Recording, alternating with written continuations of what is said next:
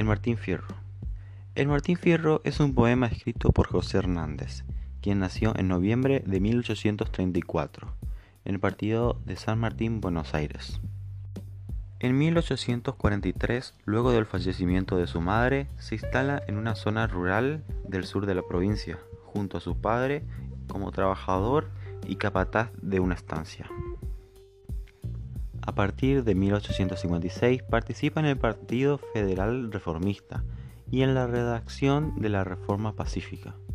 Al año siguiente se traslada a Paraná, donde funda el Diario Argentino. Y en 1863 comienza a escribir la biografía El Chancho Peñalosa. Luego, en 1868, José Hernández regresa a Buenos Aires al poco tiempo crea el diario Río de la Plata. Desde el mismo realiza fuertes críticas a la política de Sarmiento, por lo cual es clausurado en 1870. Ese mismo año se une al levantamiento de López Jordán y luego de ser derrotado se exilia a Brasil.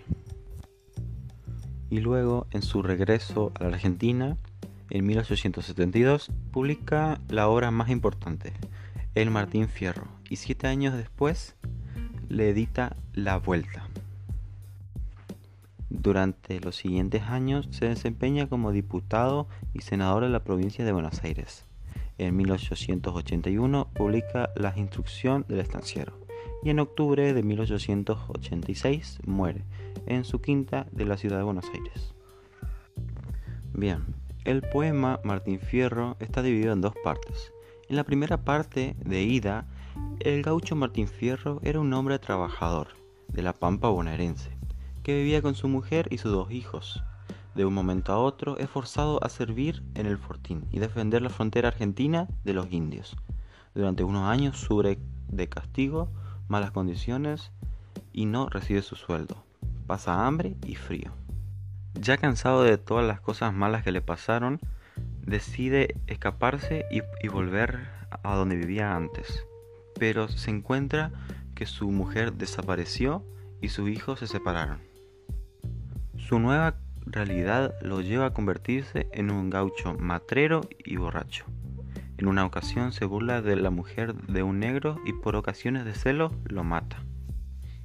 Y pasa así a convertirse en un perseguido por la ley y siendo consciente de un asesinato que lo lleva en la memoria.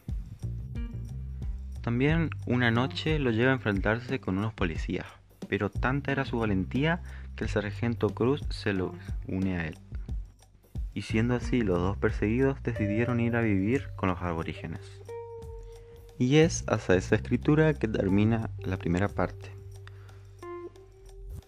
Luego, en la segunda parte, titulada La Vuelta, cuenta que fue ocasionada por una no muy buena relación con los aborígenes y decide regresar y encontrarse con sus hijos solamente.